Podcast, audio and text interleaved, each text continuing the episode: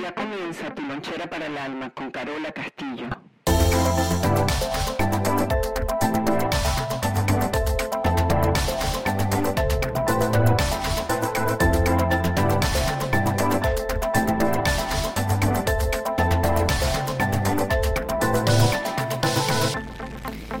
Bienvenidos a todos y a todas, donde sea que se encuentren y haciendo lo que sea que estén haciendo. Bueno, aquí estamos de nuevo, eh, como lo prometimos, en la serie de lo que vamos a buscar dentro de ese mapa de vida, llámese historias. Ya en otro podcast eh, abarcamos todo lo de la pareja. Y hoy me gustaría conversar, compartir un poquito con ustedes sobre lo que es el dinero, la prosperidad. Em, para, para, poder ser prósperos, tenemos que, que preguntarnos permanentemente eh, qué debo, a quién le debo, qué deben Quiere decir eh, una deuda individual, una deuda de familia, unas deudas colectivas y unas deudas espirituales. Porque cuando hablamos de dinero, tenemos que hablar de supervivencia. Eh, una persona con un estómago vacío no, no va a poder estudiar, no va a poder ser un gran pensador, porque la primera y necesidad básica del ser humano es respirar, tomar agua y comer. Y algunas veces, si en las historias de familia eh, tenemos las, los antecedentes de que la familia es una, superviviente o tuvieron que sobrevivir por, mil y una cosa, los descendientes van a tener eso como, como su ADN. Quiere decir, si no tengo dinero, no voy a sobrevivir. Pero las personas que vienen a trabajar eh, el dinero, la prosperidad, son personas que no les toca trabajar la espiritualidad. Porque dinero significa fluir. Cuando eh, en mi destino está escrito lo que yo tengo que hacer, lo que aparece como misión, el universo empieza a apoyarme y no sabemos cómo ni cuándo somos como más aguerridos, más seguros de lo que queremos y, no nos importa mucho lo que hay que apostar. No vivimos del miedo de los demás o de la seguridad de los demás. Es como que misión de vida también tiene que ver con prosperidad. Cuando yo estoy alineada con esa misión, yo soy próspera. Eh, nos reímos del, del, trabajo que tenemos que pasar, se nos hace maravilloso las historias de todo lo que tuvimos que vivir para llegar a donde estamos. Porque nunca en verdad mm, se dependía del dinero. El, dinero es lo más espiritual que hay. Eh, yo puedo decir que soy millonaria, pero millonaria para qué y por qué, ¿no? También el dinero se utiliza como una, como una herramienta para para vengarse, para, para cobrar, para perseguir, ¿no? Entonces hay que tener cuidado cuál es este balance. También eh, el dinero son medallas de otras vidas. Las personas que nacen con, bueno, con la facultad de hacer dinero de manera sencilla, que hacen un pequeño negocio y se les multiplica inmediatamente, eh, que vemos esas personas que son prósperas, que no están sufriendo con la parte económica, son medallas de otras vidas.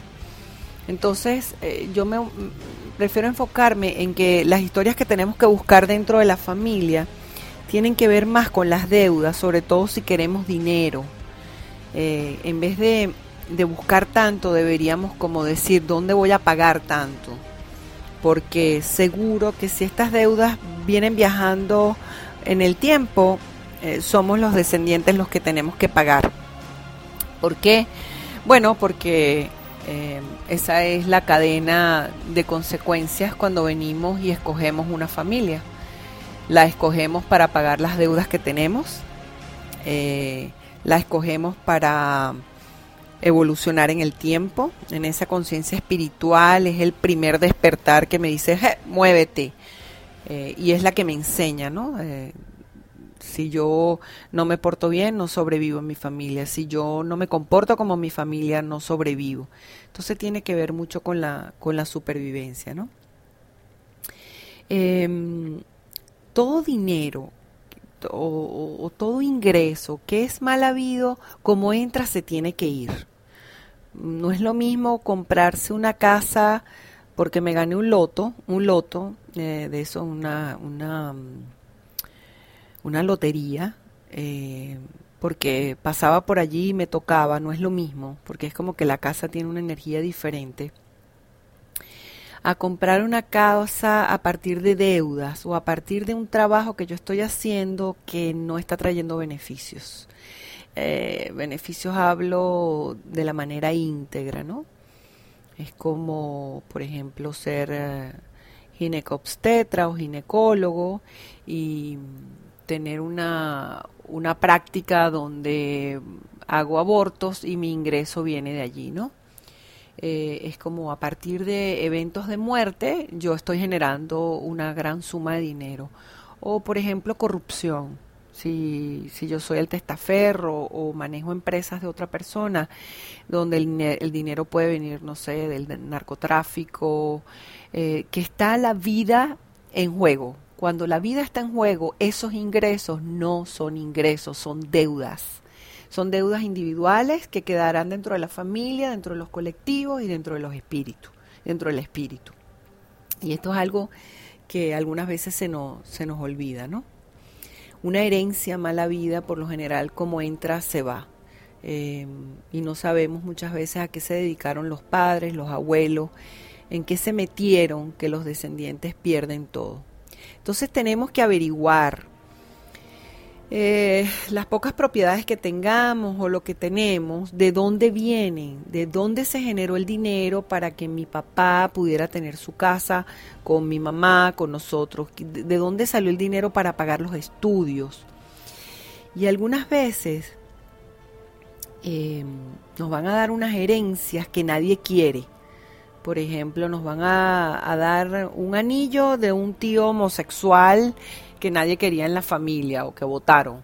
Entonces vemos que, esta energía de esta herencia no tiene, no tiene algo, algo de respeto hacia esa persona y entonces nosotros vamos heredando todo esto, ¿no?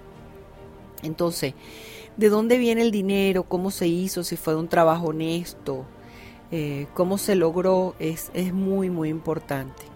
Y una vez más, quien viene a trabajar el dinero no puede trabajar la espiritualidad. La espiritualidad nos da la misión de vida para conectarnos con, ese yo superior, donde yo comienzo a fluir y todo se me empieza a dar. Es como si fuera, como si fuera prácticamente eh, un milagro. Em, toda prosperidad también está conectada con la vida.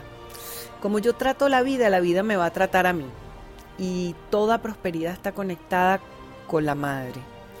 Eh, hace algunos años participé en un congreso en México y por accidente, abro comillas, cierro comillas, por accidente me dieron un taller, me asignaron un taller porque ya no quedaba otro taller que se llamaba Miedo al Éxito.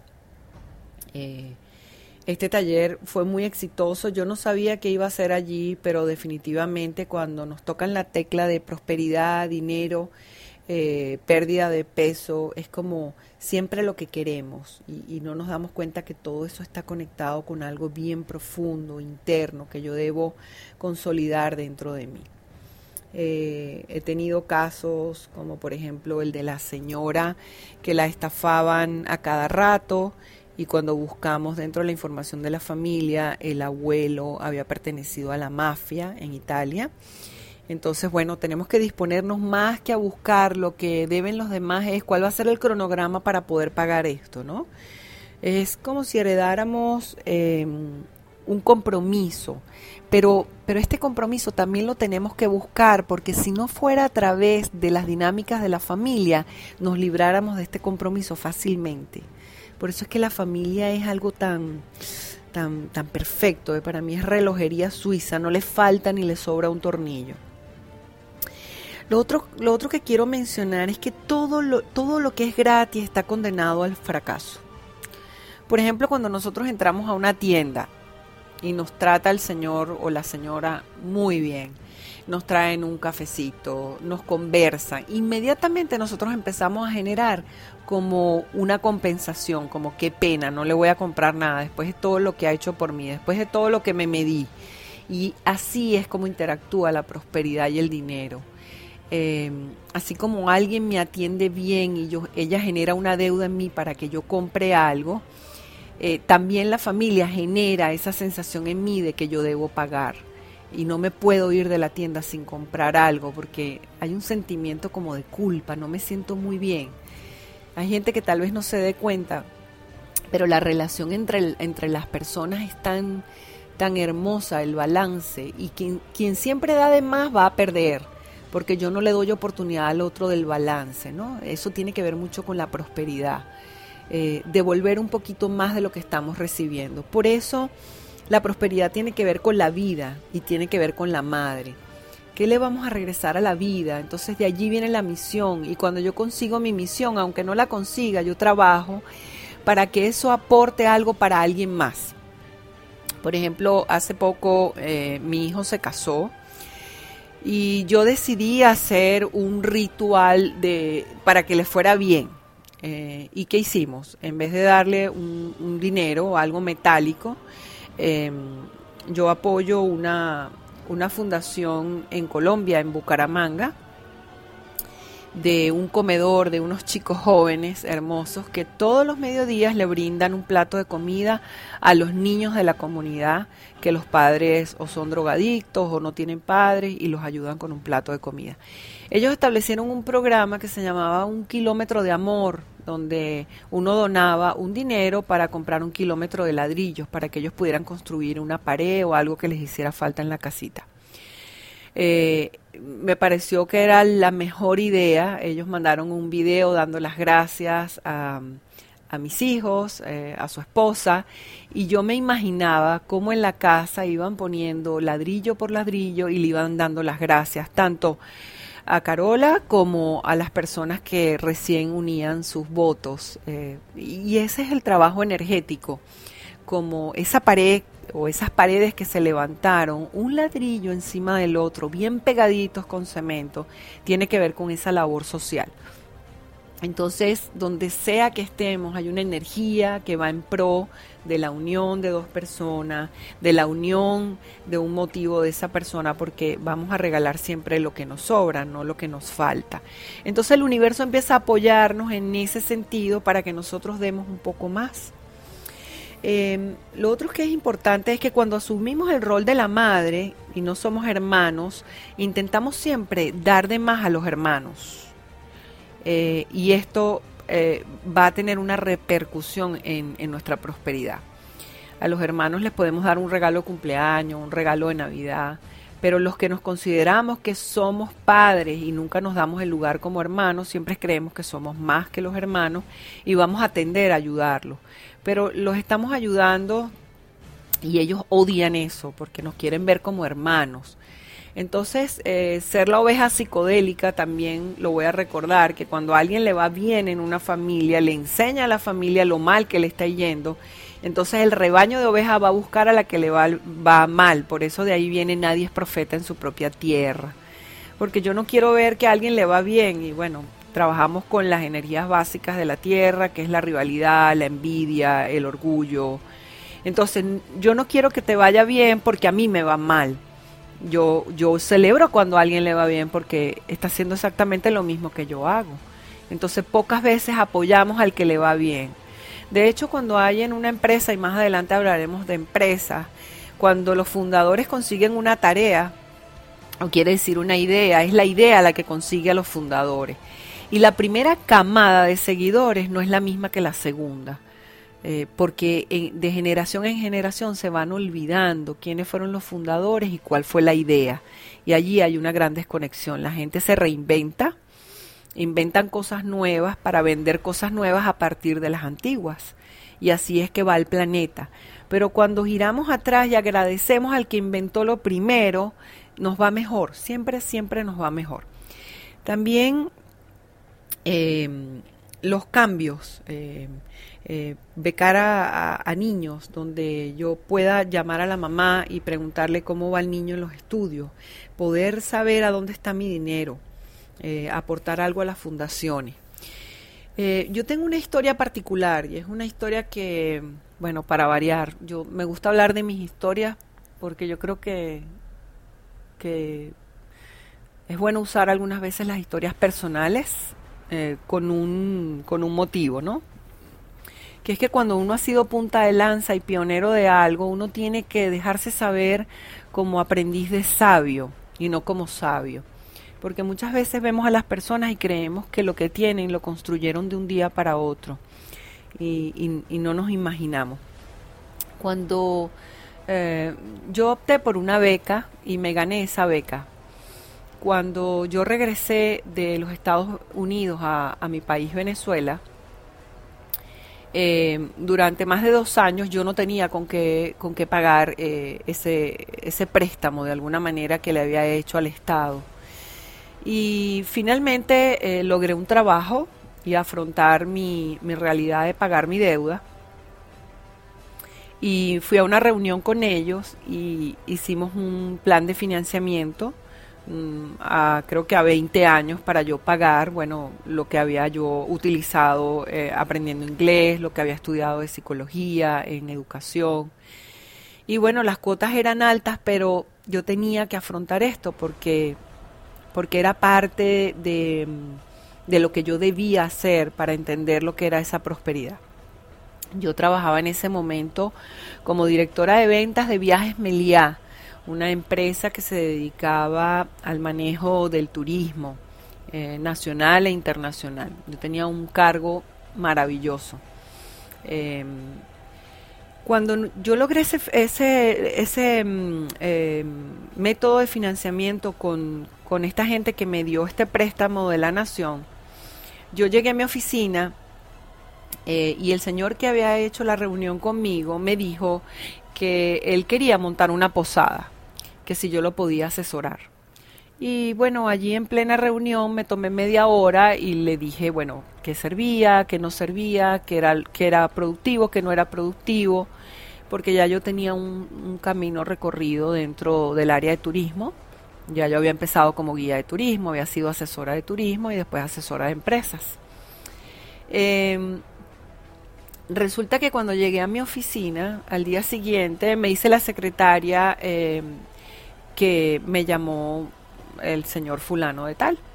Y, y yo le fui a, a, contestar la llamada y le dije, ¿cómo está señor? ¿Cómo le ha ido? Apenas ayer fue la reunión, cuénteme qué pasó, si hay algún cambio. Y este señor me dijo, tu expediente se va a desaparecer, tú no le vas a deber nada a nadie, porque yo nunca había visto una persona tan responsable como tú. Por lo general la gente viene, no quiere pagar, por lo, por lo general la gente no es agradecida y yo nunca me había encontrado una persona como tú que quisiera afrontar eh, su responsabilidad.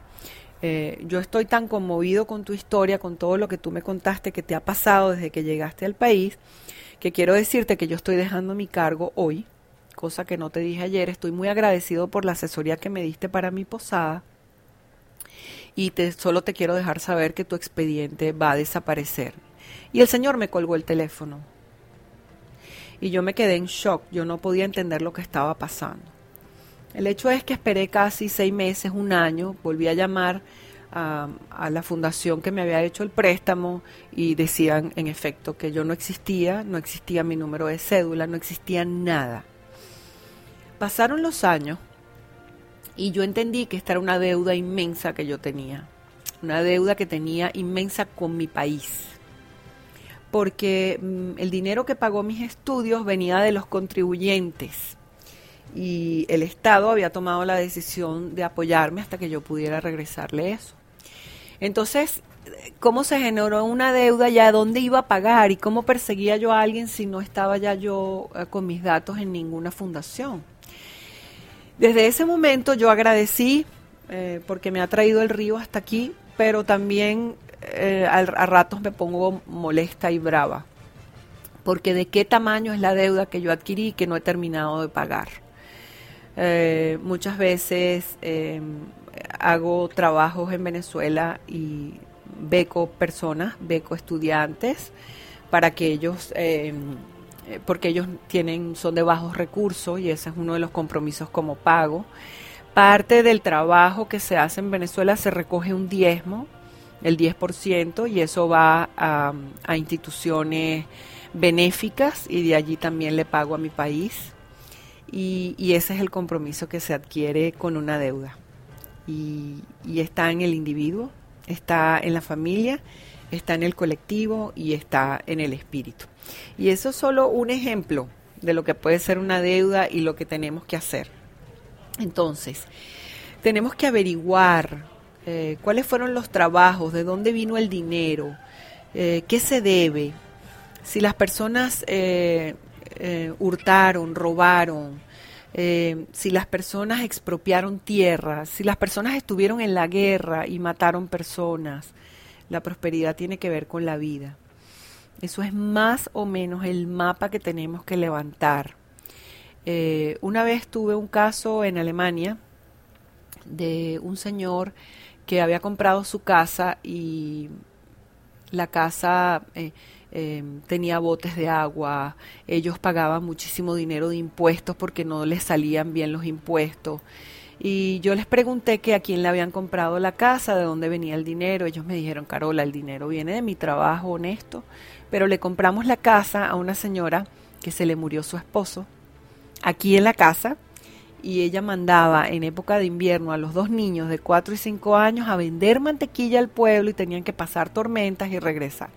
Ellas vendieron, ellos vendieron la casa en la tercera generación porque necesitaban el dinero para sobrevivir. Bueno, fue mágico porque afortunadamente uno de los niños todavía vivía, que ya era un adulto, lo pudieron ir a visitar, hablar con él. Él contó que con el dinero de, de la venta pagó las parcelas del cementerio, pagó las deudas que dejó el padre, pagó las deudas que dejó la madre. Y entonces algunas veces estamos comprando cosas que vienen con deudas adquiridas, que no nos corresponde, pero también tenemos que averiguar. Por ejemplo, en Estados Unidos cuando adquirimos una casa, ya en el reporte viene si alguien falleció dentro de la casa. Entonces, hay unas deudas en la tierra, unas deudas que no son de la tierra, pero cuando estamos bien alineados y somos prósperos de corazón, y comenzamos a sentirnos mejores eh, personas, nuestras empresas comienzan, a ser empresas espirituales. Podemos aportar eh, parte de lo que estamos haciendo a un diezmo, a un beneficio para otros, porque de eso trata la vida. Eh, de, empujar unos a los otros, de no hacer programas mm, con entrada libre, porque en, mi experiencia me he dado cuenta que cuando la gente sabe que algo es gratis no se valora. A la gente le gusta ganarse lo suyo. Podemos cobrar y después hacer algo con ese dinero, pero algunas veces muchas instituciones hacen programas gratis porque quieren ganar otras cosas y eso es un alto precio que tenemos que pagar. Entonces, no dejen que la gente les regale mucho porque si nos regalan nos dejan en deuda. Eh, algunas veces eh, no podemos establecer amistades, no podemos establecer el recibir tantos regalos porque nos están dejando en deuda. ¿Y cómo vamos a pagar? ¿Cómo se paga eso? Eh, y algunas veces la gente nos da regalos porque lo único que quiere es que le devolvamos lo que ellos no tienen. Y hay que tener cuidado. Que la primera opción no sea sufrir. Eh, gracias. Si esto te sirvió, multiplícalo, pásalo, investiga, únete a a ese espiral de crecimiento, utiliza la familia como recurso, ve a tu jardín, siembra tres monedas eh, en la raíz de un árbol, eh, mira la prosperidad como algo divino, como algo que se necesita para poder fluir. Y muchísimas gracias por compartir con nosotros y estar ahí. Hasta la próxima.